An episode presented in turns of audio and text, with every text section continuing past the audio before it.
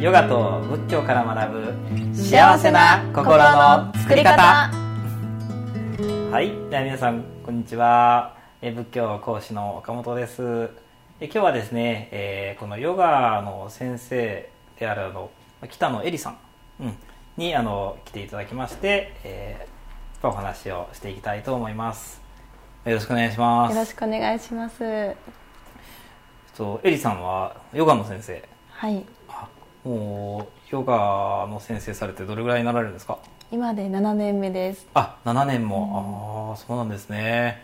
あのーまあ、私は仏教の勉強をしてですね、まあ、かれこれ20年ほどいろいろ講演活動とかをしてるんですけれど、ううん。ん。なんか仏教にも関心があられる、うん。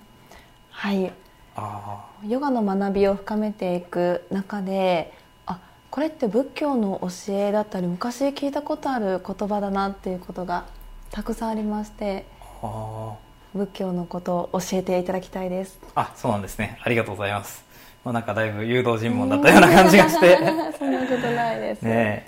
あのーまあ、エリーさんにとってヨガってどんなもの私実はあのヨガって実はあんまり、ねこの勉強したことないんですけれど、うん。このヨガってどんなものなんですか、うん私にとってのヨガはうん。人間開発の最高ツールだなって学びましたし自分でもそう思っています。あ人間開発の最高ツール、うん。つまり自分を幸せにしてくれるもの心の在り方を変えて、まあ、自分の生き方が楽になるものだなっていうのが私にとってのヨガです。あーもうそれは最高ですね。仏教もそういうものなのかなって私は思ってるんですが。そうですね、ううん違いないと思いますね、まあ、私はあの、まあ、同じことなんですけれど、うん。仏教って何なのかって聞かれるとですねこの、まあ、仏様によるのお悩み相談室だって答えてますね。ああ、なんか響きいいですね。ありがとうございます。はい。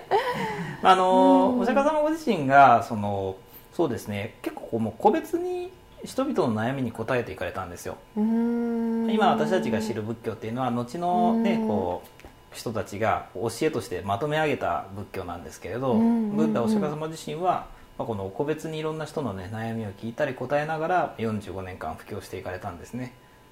45年間。そうですね。35歳で仏の悟りを開かれて80歳で亡くなられるまでの45年間ですね。45年であれだけたくさんの書物を。そうですね。はい。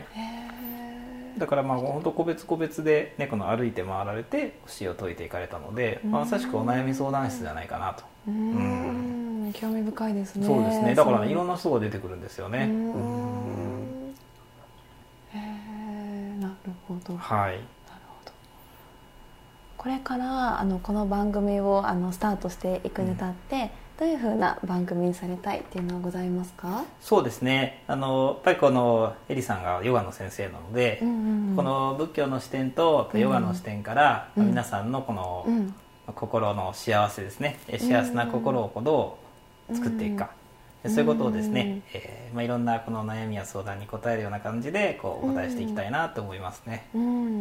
ね、ヨガに興味を持っていただいている方にも仏教を興味を持っていただいている方にも届く番組になるといいなとそうで思いますすね。ねしかもね、まあ、それだけじゃなくてやっぱりこう両方合わせ持ってうん。よりこう深い学びをお届けできたらいいなと思いますね、うん。ね、日常に近いものになったらなと思いますね。そうですね。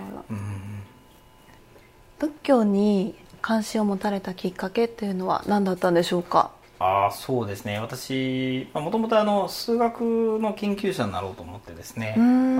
のまあ数学を専攻してたんですよ、うんうん。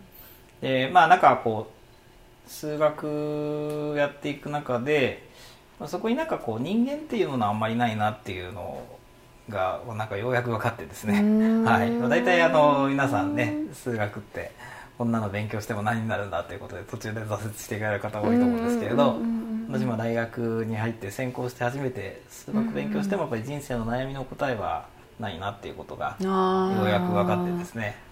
で、まあ、その時にこの自分が本当に何したいんだろうかってすごくまあ悩んだ時があるんですね。うんでその時にたまたまこの仏教を学ぶ機会があってですね。でなんか仏教ってすごいこう人間の心をすごく分析しててうん心の科学というかですね。へえで特にそのどうして苦しむのかまあどうしたら幸せになるかっていうよりも、うん。どうしたらくどうして苦しむんだろうかっていうところの分析がすごいんですよ、うーん。まあ、苦しみがなくなったのがやっぱり幸せっていうふうに捉えるのでだから不安がなくなったら安心じゃないですか。うんうんうん。不満がなくなったのは満足じゃないですか。だからこれ不安や不満をひっくるめてこう苦しみがなくなったのが安心満足だからじゃあなんで苦しむんだろうかっていうところのうん。そういうこう分析がすごいんですね、うーんでそれなんかね聞いてるとすごく共感できる部分がたくさんあってうん。ですごく自分の気持ちも楽になったんですよね、でまあそういうところからこうだんだん最初は趣味程度だったんですけど、うん。なんかね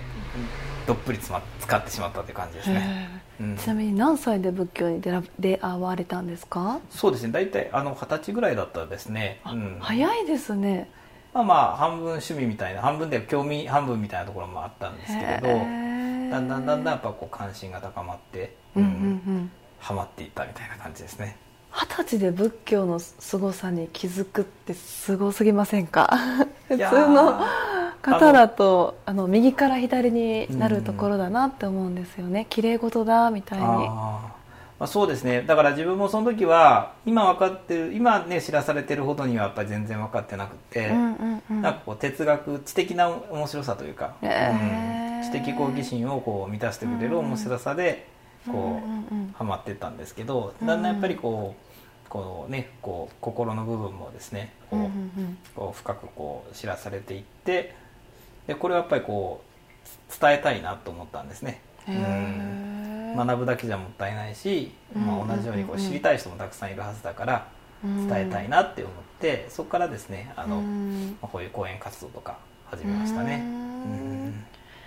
その二十歳の頃にうん。何か悩み事だったりって終わりだったんですか、その仏教の素晴らしさに気づかれるということは。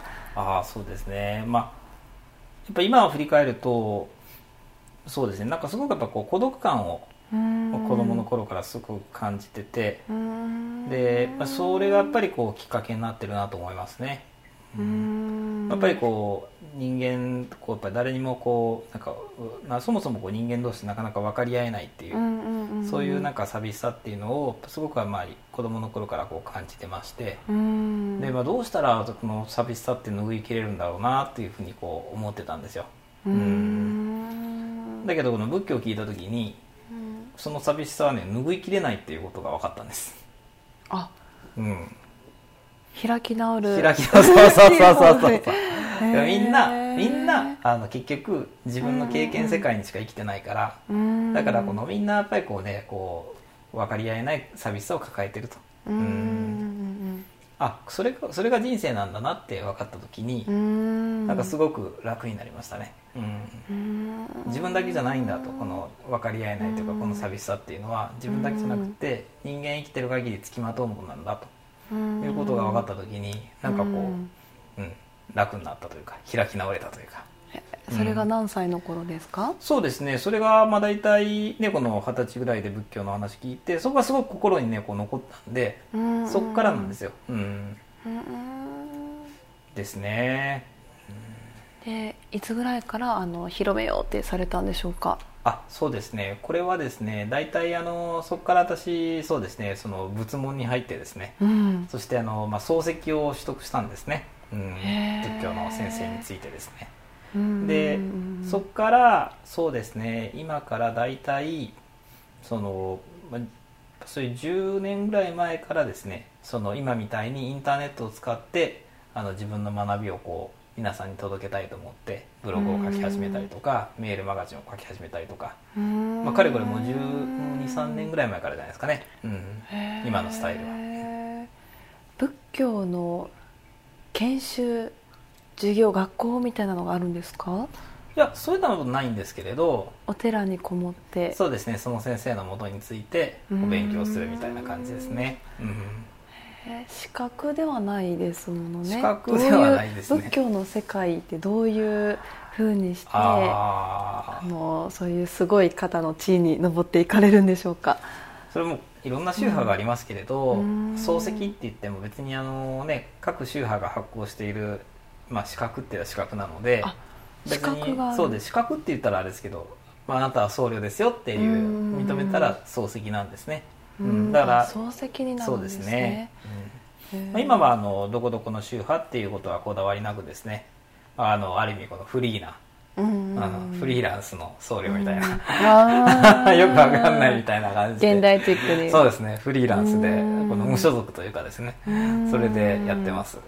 うーんその漱石の方々先生方もブログなどで今となったらやっぱり発信されている時代なんですね。こはい。のお寺でセミナーだったりそのお話をされているっていうイメージ、昔のイメージが強かったので、うん。仏教を広げられている先生って。やっぱり今ってそういうふうにして仏教が広がっていってるんですね。あそうですね。まあそういう人もいますね。はい。うん。みんながみんなじゃないですしやっぱりお寺でされるよ良さもあると思うんですけどうん。私は別にあの家が寺っていうわけじゃありませんからうん。だからあのこういう、まあ、もっとこう身近ないろんなこううん一般会場とかでですねセミナーをしたりとかインターネット上でこういろいろ配信したりとかねそちらの方で取り組ませていただいてますね。うーん。ねじゃあもうぜひあの私たち現代の人たちにもっとね仏教の教えを広げてねいただきたいなって思います。あありがとうございます。はこれからの番組でねそうなるといいなと思います、い。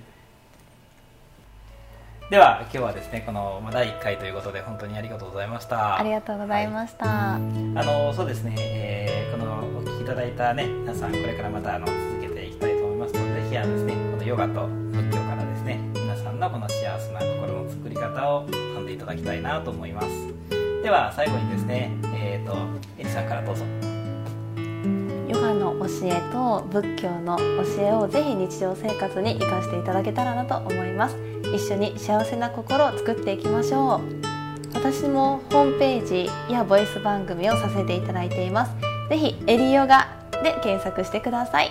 と私はあの YouTube ではオカモン TV で Facebook ではブッダの教えを学ぼう Facebook ページを運営しています。そこであのライブ動画とかですねさまざまな仏教の解説動画をアップしていますのでご関心ある方はぜひそちらに、えー見ていただきたいと思います。では今日はね本当にありがとうございました。ありがとうございました。